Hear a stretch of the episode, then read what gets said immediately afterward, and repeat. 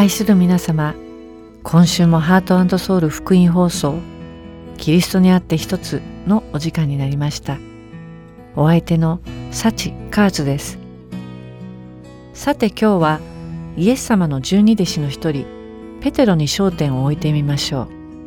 皆さんペテロというとどんなイメージを思い浮かべますか？私はペテロというと体が大きく冷えを生やした毛むくじゃらで血の気が多く積極的感情の起伏が激しいため問題を起こしやすい反面褒められることも責任を負わされることも多くあるように見受けられます。ペテロはイエス様に気に入られていた素晴らしい弟子の一人でありながら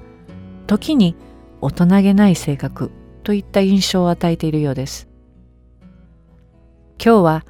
聖書の中でペテロについて書かれている箇所を中心に私たち自身を振り返ってみましょう。ペテロはどんな人であったのかを知るために4つの福音書マタイ、ヨハネ、マルコ、ルカから彼がどう描かれているかご一緒に読み進んでいきましょう。まず、ルカによる福音書9章28節でイエス様が弟子たちペテロ、ヨハネ、ヤコブと共に祈るために山に登られた時祈っておられたイエス様の御顔の様子が変わり身衣が白く輝き栄光の中にあって二人の預言者モーセとエリアと語り合っていました。その光景を見たペテロは33節でイエス様に「先生ここにいることは素晴らしいことです」「私たちが三つの幕屋を作ります」あなたのために一つ、モーセのために一つ、エリアのために一つ、と言います。けれども聖書は33節で、ペテロは何を言うべきかを知らなかったのである、と続けています。この箇所を読むと、ペテロが何か言わねばならないという気持ちに駆られているのは確かでありながら、何を言ったらいいか見当がついておらず、結局自分がよく理解していない言葉を発してしまっていて、ペテロが滑稽に思えます。マタイによる福音書16章16節では、ペテロは、あなたは生ける神の御子、キリストです。と、はっきりとイエス様は神であると告白し、イエス様に、あなたは幸いです。あなたはペテロです。私はこの岩の上に私の教会を建てます。とまで褒められるのに、褒められて有頂天になってしまったのか、その後、イエス様が苦しみを受け、殺され、三日目によみがえられることを弟子たちに示し始めると、イエス様を引き寄せて、そんなことがあなたに起こるはずはありません。と、イエス様を諌め始めた。と、聖書は記しています。興味深いのは、マタイ16章22節にある、いさめ始めた、いさめるという言葉です。この言葉は、ギリシャ語のエピティマオという言葉で、叱る、忠告する、訓戒するという意味を持っており、英語の聖書では、叱るという意味の rebuke と記されているケースが多いのです。大いにイエス様に褒められたペテロは自分にプライドを持ち始め傲慢になりしまいには度が過ぎて先生であられるイエス様を諌めるに至ってしまいますが、マタイ16章23節では、イエス様はペテロに対して、下がれサタン、あなたは私の邪魔をするものだ。あなたは神のことを思わないで人のことを思っている。と諌めました。ペテロは周りの弟子たちの前で散々褒められた後、このようにイエス様に言われ、どんなに恥ずかしい思いがしたでしょうか。またペテロに関しても最もよく知られているのは、何と言ってもイエス様が捕らえられた時、鶏が鳴く前に、そんな人は知らない、とイエス様を三度も公然と否定してしまったことではないでしょうか。イエス様の受けようとされている苦難を知り、そんなことがあなたに起こるはずはありません、とイエス様に向かっていったペテロ。たとえ全部のものがあなたのゆえにつまずいても、私は決してつまずきません、と断言し、イエス様が捕らえられた時に剣を取って大祭司のしもべの耳を切り落としてしまうほどイエス様に従っていく勇気を持っていたペテロでしたが、大祭司の家の中庭で女中にイエス様のことを尋ねられると、ペテロが守ろうとしてきたものが崩れ去ってしまいます。マタイによる福音書26章69節から75節にこう書かれてあります。ペテロが外の中庭に座っていると、女中の一人が来て言った。あなたもガリラヤ人イエスと一緒にいましたね。しかしペテロはみんなの前でそれを打ち消して、何を言ってるのか私にはわからない、と言った。そしてペテロが入り口まで出ていくと、他の女中が彼を見て、そこにいる人々に言った。この人はナザレ人イエスと一緒でした。それでペテロはまたもそれを打ち消し、誓って、そんな人は知らない、と言った。しばらくすると、その辺りに立っている人々がペテロに近寄ってきて、確かにあなたもあの仲間だ。言葉の鉛ではっきりわかる。と言った。すると彼は、そんな人は知らないと言って呪いをかけて誓い始めた。するとすぐに鶏が鳴いた。そこでペテロは、鶏が鳴く前に三度あなたは私を知らないと言います。とイエス様の言われたあの言葉を思い出した。そうして彼は出て行って激しく泣いた。なんとペテロは自分自身を否定することができなかったので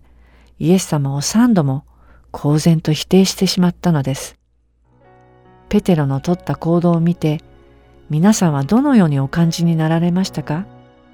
もしも皆さんがペテロだったならばどのようにしていたと思われますか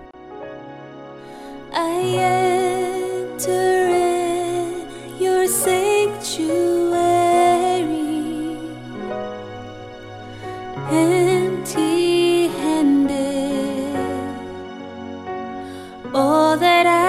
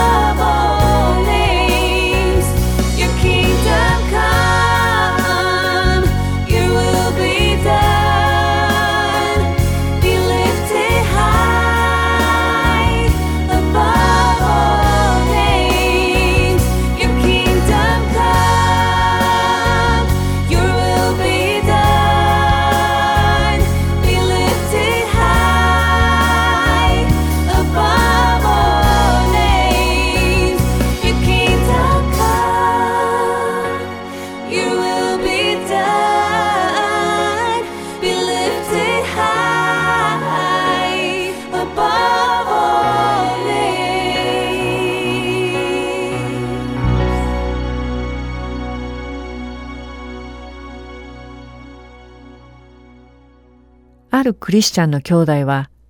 彼がペテロであったならどうしたであろうか深く考えたそうです。彼は以前ペテロがイエスを裏切ってしまう記事を聖書で読むたびに十二の弟子たちの中でも中心になって支えているペテロになぜこんなことができたのだろうか。イエス様のために刀を振りかざし、自信に満ち溢れて、どこへでもイエス様に従っていきます、と大言相互していた彼が、なぜこんなにもたやすくイエス様を裏切ることができたのであろうか。なんたる恥、なんたる失望。もし私が彼なら、絶対にイエス様を否定してしまったりはしない。と思っていたというのです。しかしながら、近年ペテロの記事を読んでも、ペテロを軽蔑するに至らないのだそうです。それはもしもペテロのような状況に自分が置かれたら、自分もイエス様を否定しているのかもしれない自分でわかるようになったからだというのです。イエス様を信じ、イエス・キリストの血潮によってあがなわれ、その深い罪から救われ、神の大いなる恵みによって尊き神の子とされたものがクリスチャンです。それによってクリスチャンはこの世から性別され、神により頼みつつ、神の意志に沿った意味深い人生を送る者、神様の価値観を身につけて歩むものでありながら、多くの試みに遭い、時にその誘惑に陥ってしまうものです。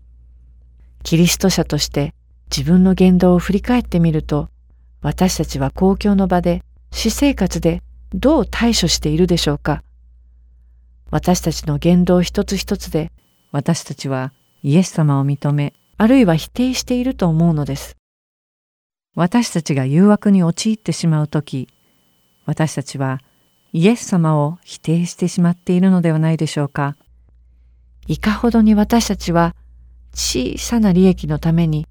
大きな決断を迫られているのに、精霊に導かれず、心にある主の御言葉を全く忘れ、それが大きな間違いであったとしても、それに気づくことすらできないことが何度あるでしょうか。もう少しわかりやすく聖書の御言葉から説明しましょう。ヨハネの福音書13章34節に、あなた方に新しい戒めを与えましょう。互いに愛し合いなさい。私があなた方を愛したように、あなた方も互いに愛し合いなさい。とあります。しかし、この御言葉を知っていながら、何度私たちは人を愛せず、許せなかったことがあるでしょうか？あるいは、エペソビトの手紙5章18節に、また、酒に酔ってはいけません。そこには、宝刀があるからです。御霊に満たされなさいとあるのに何度私たちは御霊以外のものに心を奪われてそれらのものに泥酔してしまっているでしょうか何度私たちは心の中で神に決して喜ばれない決断であると知りながらもあえてその道を選んでいるでしょうかこれらの言動はすべてイエス様を否定しているに等しいと言えないでしょうかこんなにもたやすく安易にイエス様を否定している自分を見るとき、命の危険にさらされてイエス様を否定してしまったペテロは、比べるにも及ばないのではないでしょうか。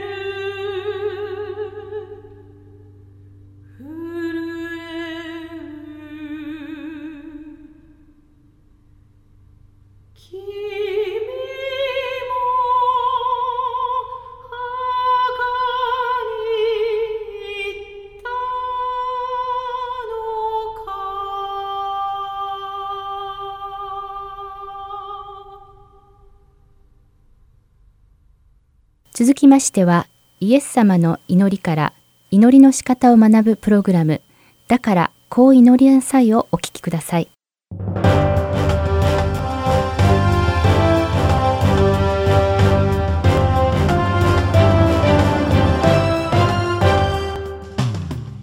だからこう祈りなさい。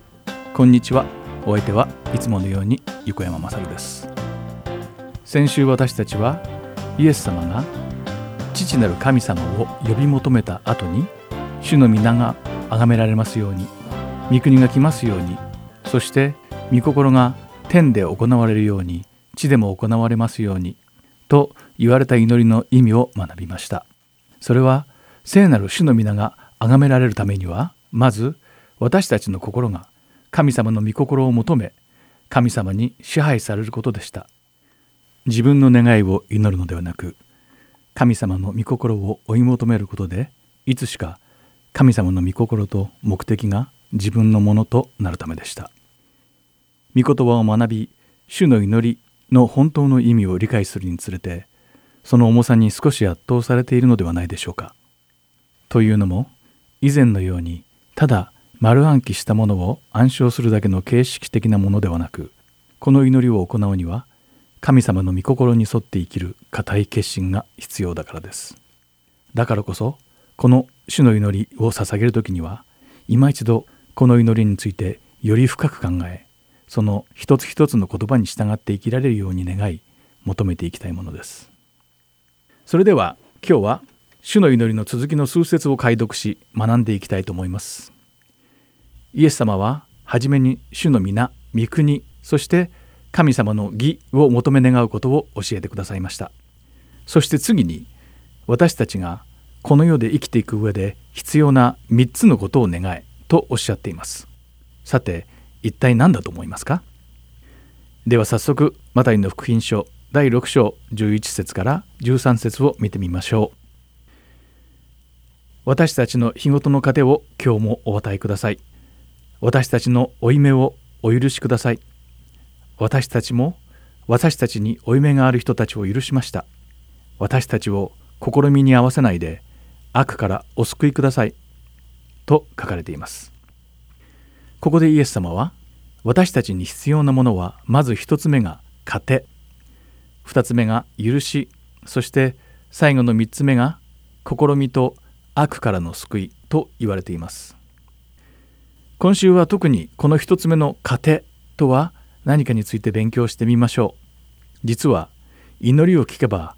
その人の心理状態というものが大体のところわかります。なぜならほとんどの人は祈る時に自分が求めているものを真っ先に祈るからです。その人が何を求め何をしたいのかどんな不満があるのかを把握できてしまいます。またさらには祈りからその人の価値観まで分かってしまう場合もあります。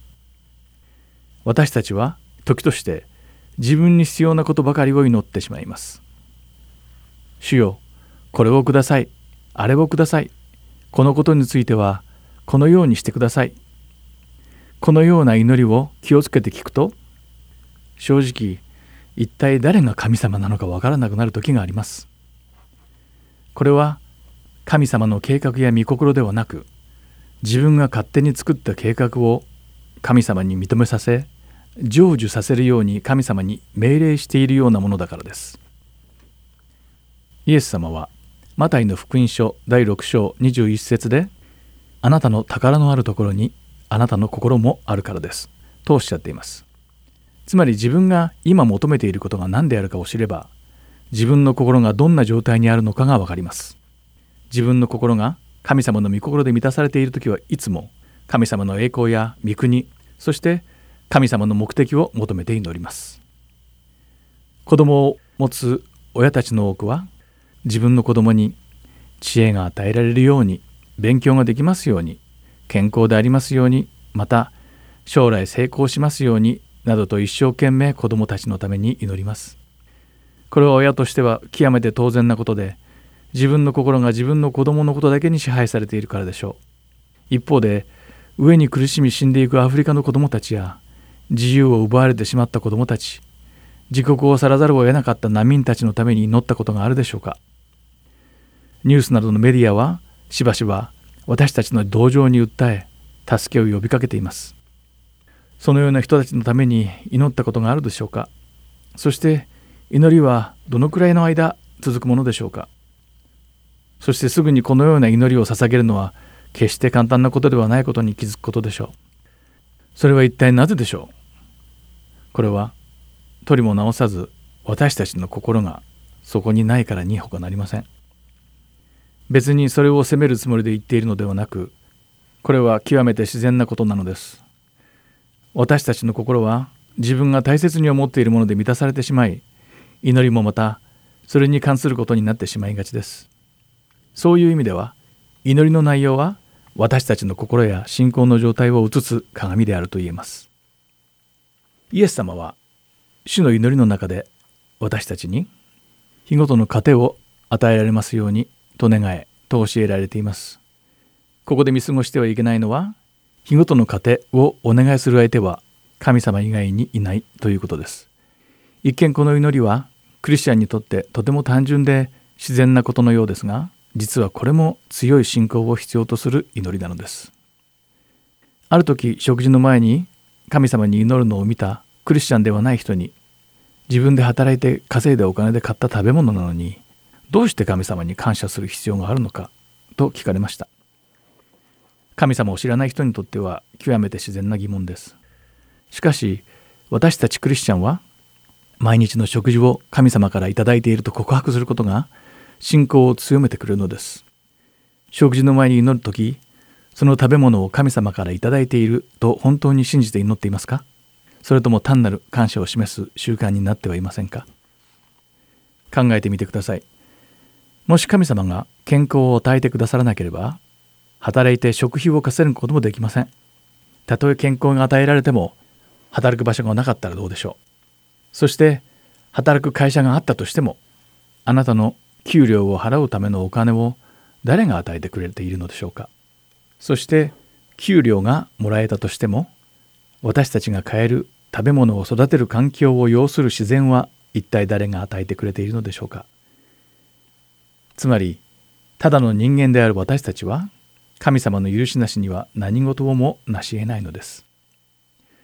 このように毎日の糧が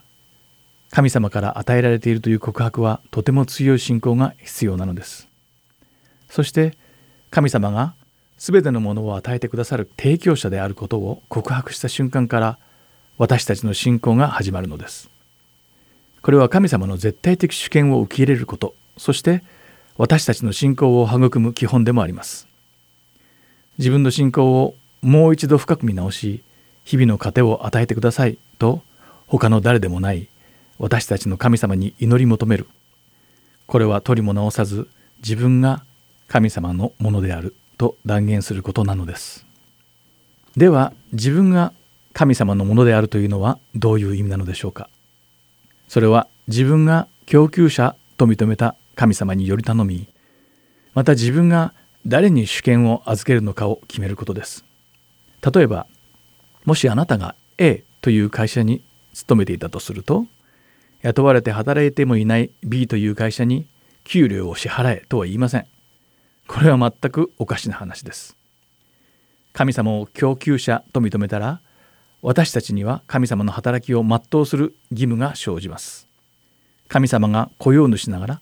私たちは従業員ということになります。神様の働きをさせるために弟子たちを使わせた時にイエス様はとても重要なことを弟子たちに命じています。まずマタイの福音書第10章10節を見てみましょう。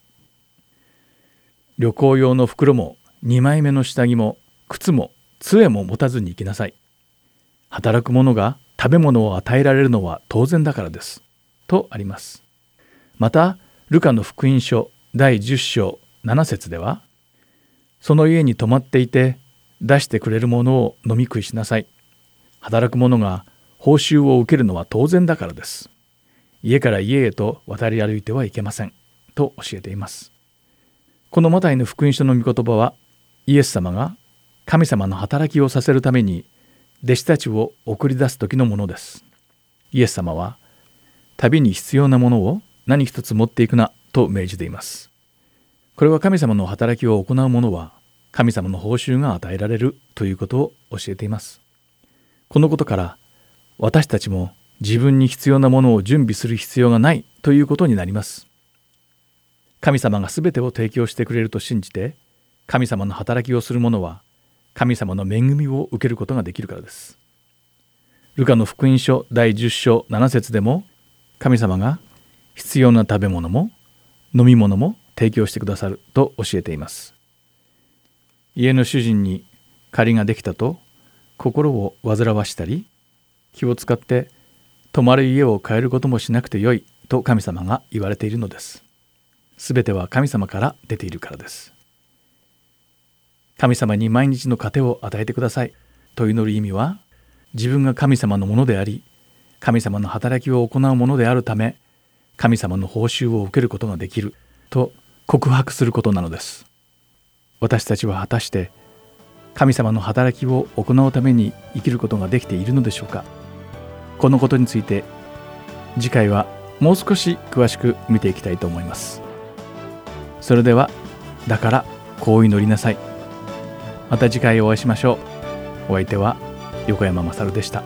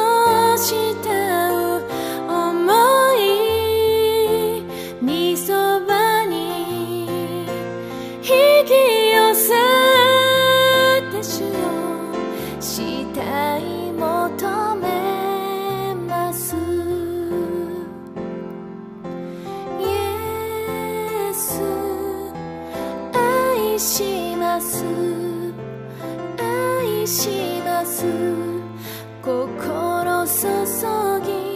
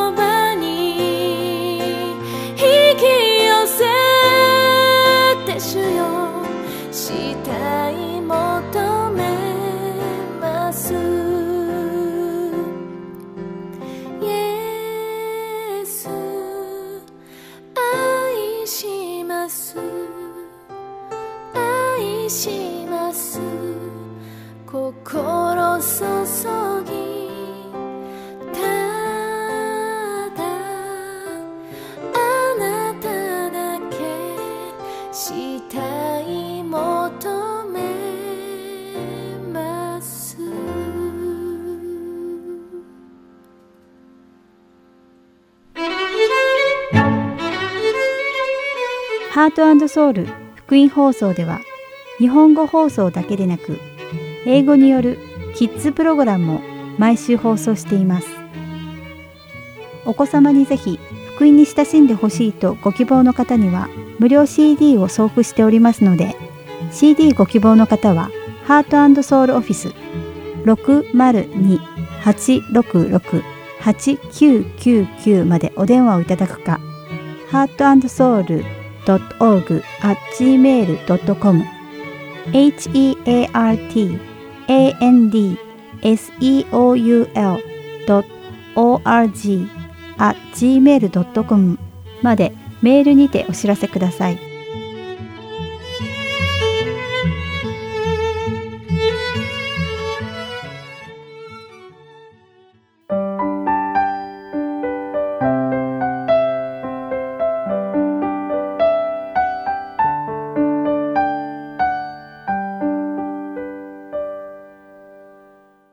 イエス様は三度もイエス様を否定してしまったペテロのもとに来て彼を再び生き返らせてくださいます。ペンテコステの日には精霊に満たされ使徒ペテロとして新しく生まれ変わります。そしてそれ以降はその生涯を終えるまでイエス様に従いました。私たちの日々の生活の中の小さなこと、大きなこと、公共の場にさらされること、ごくプライベートなこと、様々なことを通してイエス様を否定してしまう私たちですが、その度ごとに主に許しを乞い、日々新たにされて強められ、変えられていかれますようお祈りします。そして私たち一人一人、私たちの魂一つ一つが精霊に満たされ、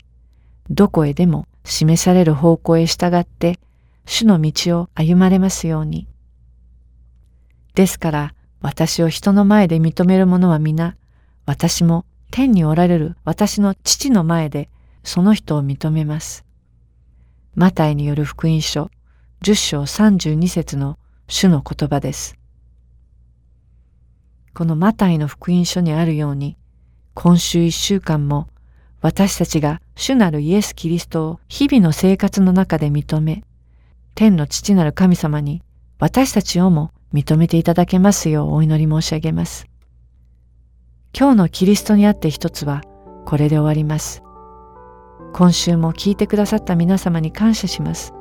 また来週もお会いしましょう。神様の祝福が皆様の上に豊かに望みますように。幸カーツがお送りしました。若神主よ見させた偉大なるその計画天が開き光が満ちシオンの上にとどまる救いの見業全地を追い喜びの歌響かせ。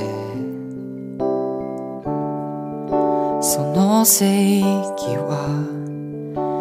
平和を呼ぶ主の御霊が流れる。その日全世界が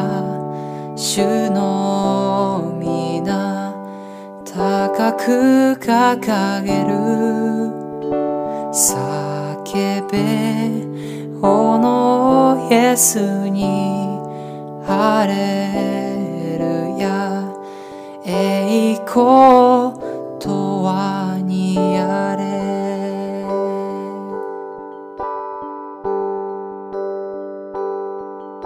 我が神主よ。見させた前偉大なるその計画。天が開き光が満ちシオンの上にとどまる。救いの御業全地を喜びの歌響かせ。その聖域は平和を呼ぶ主の御霊が流れる。その日全世界が主の高く掲げる。叫べ炎イエスにハレルヤ栄光とはにあれ。おのなる主イエスに。千る主イエスに。勝利者なる子羊に。栄光とはにあれ。その日全世界が主の皆。高く掲げる。叫べ炎イエスにハレルヤ栄光とはにや。その日全世界が主の高く掲げる。叫べおのイエスに晴れるや。栄光とはにあれ。栄光とはにあれ。栄光